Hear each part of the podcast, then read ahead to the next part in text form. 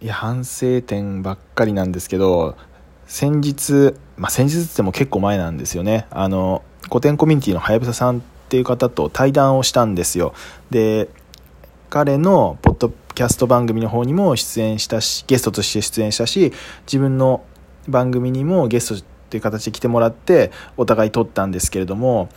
僕側の音質がむちゃくちゃ悪くて重ねるとなんかその差がむっちゃ出ちゃうんですよね。はやぶささんの方はすごい多分環境も良くてしっかり撮ってもらってたんですけど僕の方はなんか環境悪くてあんまりいい音が取れてなかったんですよね。で僕の方の番組の編集も編集自体も僕下手なので初めてだったっていうのもあってなんか全然いい感じに撮れなかったっていうのがすごいなんか申し訳ないなと思ってちょっとこれからこれを機に、まあ、音質だったり編集のテクニックっていうのをちょっと磨いていこうかなと思います。